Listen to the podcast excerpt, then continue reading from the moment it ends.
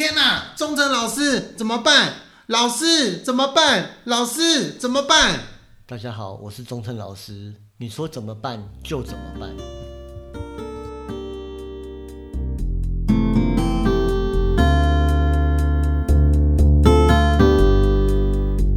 嘿，忠诚老师，嗨这礼拜过得如何？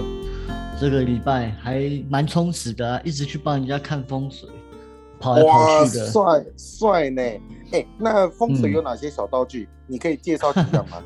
小道具哦，我最常用的，就是那我们今天就来聊，我们今天就来聊聊小道具啊，葫芦啊，山海镇啊，石敢当啊，这个这这些东西到底到底在风水上面有哪些？哎，为什么这些道具会有用？然后有用才有用嘛？那对，为什么有用才有用。嗯那 为什么有些老师会推这些东西？那你可以那帮我们介绍呃三到五个很哦常用的小道具，而且它到底在干嘛？应该是说你说的那些东西比较像是道教的，我不知道像算不算道教啦。因为是说，那很像电视上常说的什么石敢当啊，然后什么三台镇啊之类的，对啊，那都是要为了解决说，如果像是防着壁刀啦，或者是说前面有路冲啦，要怎么办？对，但是哦我觉得啊，我并没有说这些东西道具是不好，因为呃，有些时候就是，就像你还记得你上次有讲嘛，有些东西你放了，虽然它的感觉就是你会对你会有帮助啊，你就习惯它就好了。可是事实上，我会觉得，我从整个科学来看的话，事实上山海镇跟石敢当它们的作用可能并不如你搬家还来的有用。搬家要很多钱。哎，你在开玩笑吧？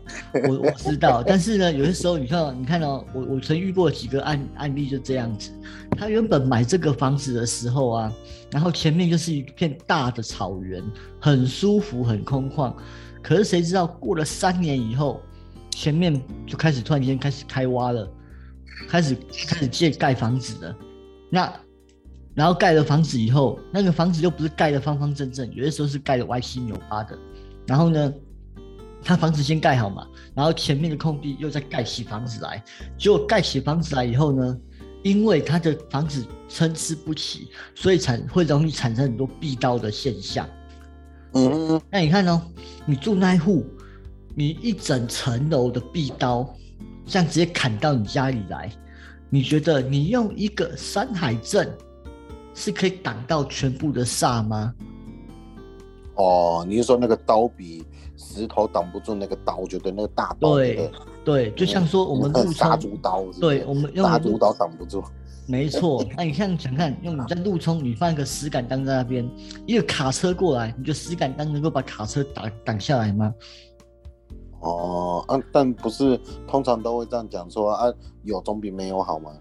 对，有总我也是会跟别人讲说用这个，因为有些人就是觉得要心理，就是他会觉得心心理作用吧，嗯对啊，嗯那起码老师有没有什么解决方法啊？天啊啊啊，就就当然希望说你可以弄一下啊。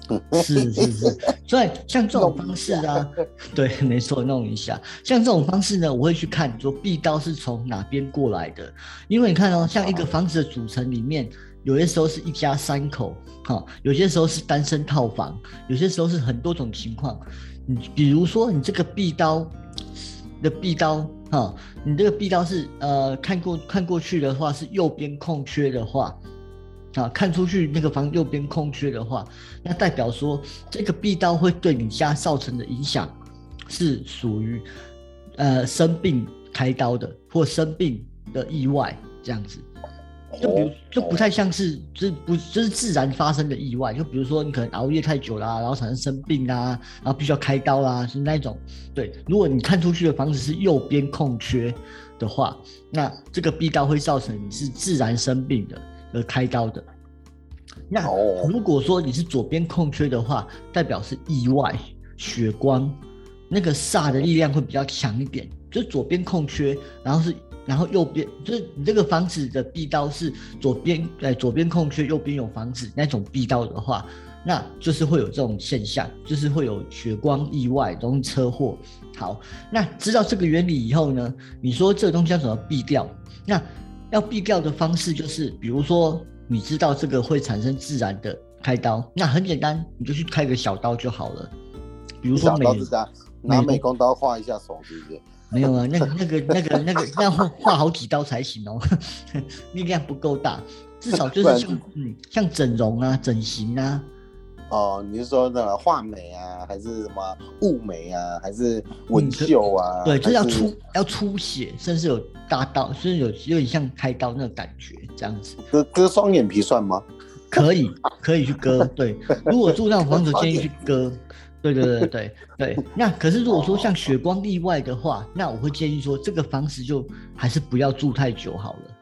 哦，收对到。哎对哎，那那我上一次我看到你，你有帮人家布一个局啊，啊啊，你就只是帮他弄个葫芦啊，弄个水晶啊，那个也没什么大东西，可是那个东西好像随手你就叫他自己开个药单，好像你中医师一样开个药单，然后 然后他就去拿。那那那那那些东西的小那种道具，我看到好像也没有就什么五帝钱啊，什么什么嗯葫芦啊，小大象啊，对，按按那些东西到底，呃，比如说大象啊，然后葫芦啊，五帝钱呐、啊，啊，五帝是什么？五帝钱呐、啊，还有什么？还有什么水晶啊？对啊，水晶又那么多颜色，你你随便讲几个，你你你就讲个几个，让我们了解一下，说，哎。哦哎，为什么有些东西是，嗯，它并不需要，好像你你想那么多啊？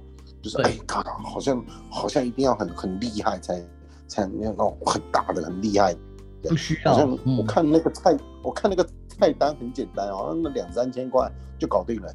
对啊，不需要。我这个是属于不需要花大钱的布局法，因为我以前从开始学的时候，服务的对象都是穷学生，穷学生哪有那么多钱？对，所以我造成养成就是想尽办法帮对方省钱的布局，然后又可以达到很大的效果。哦，那可是当然嘛，那个相对的能量会有差别。比如说一个玻璃珠跟一个真的水晶，还有一个盐灯，那个力量都是差很多的嘛。对，所以哦从水晶来讲，它是可以有催财的作用，或者是甚至可以嗯稳定磁场的作用。比如说你现在是在一个很善财的情况，那你可能用个黄水晶可以帮助你稳定那个状况。那你要怎么稳定呢？你要怎么知道摆哪里呢？这时候就是奇门遁甲的好处了。哦，对，透过奇门遁甲会跟你讲说，你的黄水晶该摆什么，你的黄水晶该摆什么地方，可以帮助你稳定稳定你的财运或稳定你的状况，这样。这好像有点有点有点高难度了。好，那我们来聊一下嗯那个菜单。好了，我们回到那个菜单好了，那葫芦要干嘛？哦为什么你会开一个菜单葫芦大因为象？嗯，然后葫芦呢，葫芦通常是好，我们先从葫芦开始讲。葫芦呢，通常是一个机会，它代表是一个机会。那很多人都是需要机会的。那刚好这个那个事主，他为什么我为什么开这个菜单给他？是因为他想要增加自己的财运。可是财运，你必须跟你的工作要有相符嘛。你如果说对是个上班族，你要催财运，那顶多就是你的股票多涨一点，就这样而已。他赚钱是有限度的，像公务员，他的财运增加是有限度的。可是如果像业务员或像呃很多的工作，只要是做生意的，他那个财运布下去，有时候效果是十倍、二十倍的放大，那是不一样的。那有些时候像一个小葫芦，像我呃我我们这次那个案主呢，他是做文案相关的。嗯，那文案相关的就是跟文笔有关。那葫芦呢，它也是跟文书文笔会有相关的。哦，所以它是根据那个人的职业就对了。你开的菜单是就是对真的真的就是拿了周边小物的那个菜单有真那个对症下药的概念，对不对？对，因为我会、我会开奇门盘看他的状况怎么样，然后根据他的哦职业，因为不可能说你一个公务员，我帮你催财，然后隔天你就赚一百万，这不可能的事啊。可是如果你写文案，是可以隔天赚一百万的哦。哦哟，对吧哦哟，真的假的？哎，有机对啊会呢，知道对啊对啊大案子了，对啊干爹干妈支持，对对对对对，所以才所以才说职业职业是决定你会不会催运催财的一个重要的根据。那再来你刚才有讲什么？哦，五帝钱哦，五帝钱，五帝钱我忘记是哪五帝了，反正就是呃 什么什么什么康熙、乾隆、顺治啊，另外两个我忘记了，我只知道这三个而已。哦哦，你是说清朝五帝啊？是那个五帝吗？对，他五帝是那个，嗯。哦，我我以为是什么什么唐朝唐唐，然后每一个朝代的一个帝哦，不是，原来是清朝哦，所以就是从顺治、康熙、乾隆、雍正，然后嘉庆这样五进。哎，好像是哎，你把它凑起来了。哎呦，你看我是有读书的，好吧？真的，你凑出来了，我刚才凑到哪五个？对啊，因为那个是清朝盛世嘛，就是从顺治帝、康熙帝。呃，雍正帝、乾隆帝到嘉庆嘛，对对，嘉庆之后就挂了嘛，对，没错，在清朝就完了，没错，对，就 GG 了。所以说，那五帝钱呢？五帝钱的硬币代表是错误跟改变的革新，跟改变还有革新的意思。哦。不是不是含着，不是叫皇帝来保佑你，对 不对？不是跟天不是跟天子一样这样子，我把天子的钱带在身上。如果这样行尊神明，可不是比较实在一点吗？皇天子哎，对对，没错，嗯，哎，然后再是黄水晶啊，为什么会用到水晶啊？水晶的部分是让它的磁场在招，因为它招财啊，黄水晶是可以招财的啊。对啊，哦，对，那黄水晶当然是你的质感越好，质量越好，它所稳定的磁场的效果会越佳。啊，原来如此。所以根据我们的案主，我们根据我们的案主他的工作的模式，他是靠文案在赚钱，所以我给他五帝钱，让他避免少犯错。对，然后又来一个中国结，这个中国结呢，其实重点不是在五帝钱，是中国结。中国结呢是帮助他说，在这个是也是增加机会的一种。它是一个混乱的机会，就像乱世出英雄的概念是一样的，所以他用中国结，我是让他说，在这混乱的机会当中可以脱颖而出，接到大案子。哦，原来是这样子啊！对，然后再加上黄水晶，还有大象的催财，然后让他的大象，你还没你有听过？你有你有听过印度常拜拜的神是什么神吗？哦哦，好像是那个印度是白象，他们不是说坐在那个大象上面吗？对，那叫象神，是这个吗？对，就是象神。印度印度的那个什么财宝天王就是大象的化，就是一个大象的化身。